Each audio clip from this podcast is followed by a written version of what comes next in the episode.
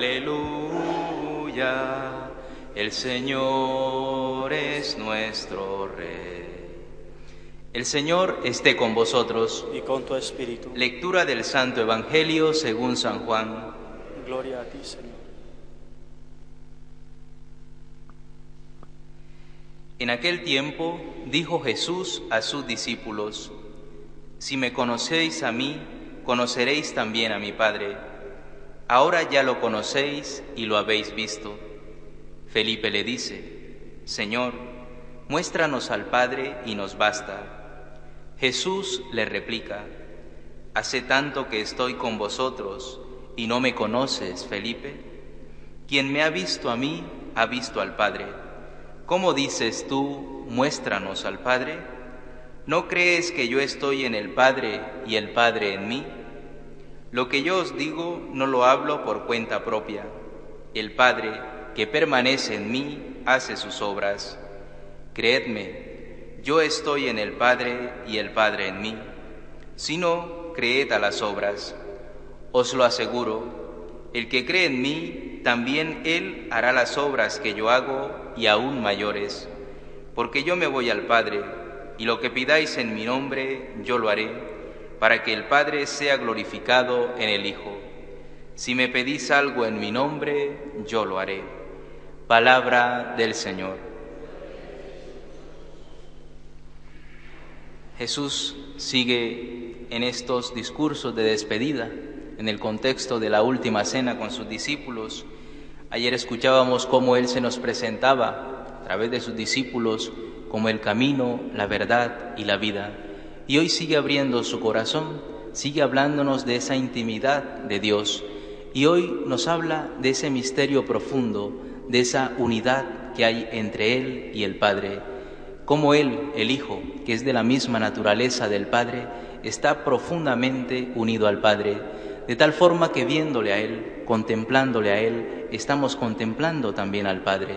Detrás está el misterio de la Santísima Trinidad, algo que no se le hubiera ocurrido a ninguna mente humana si el mismo Cristo no nos lo hubiera revelado, que Dios es un único Dios, pero a la vez hay tres personas distintas, el Padre, el Hijo y el Espíritu.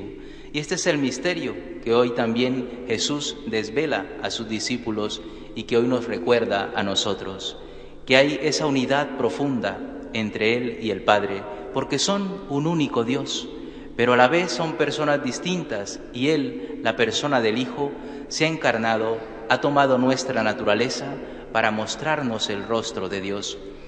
Dios, que en el Antiguo Testamento ver su rostro significaba la muerte, porque no había ninguno que resistiera esa santidad profunda de Dios, se hace el encontradizo, sale a nuestro encuentro, se hace uno de nosotros y a través de Cristo podemos contemplar ese rostro del Dios vivo, del Dios verdadero.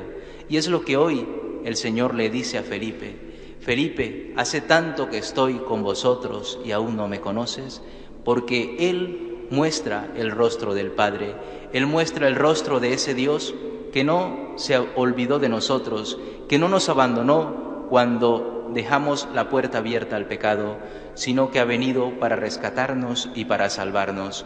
Y ese es el Dios del que hoy nos habla el Evangelio, un Dios trinitario, pero un Dios que vive en unidad, un Dios que se ha hecho presente en nuestra historia para rescatarnos y para devolvernos a ese paraíso original en el que fuimos creados.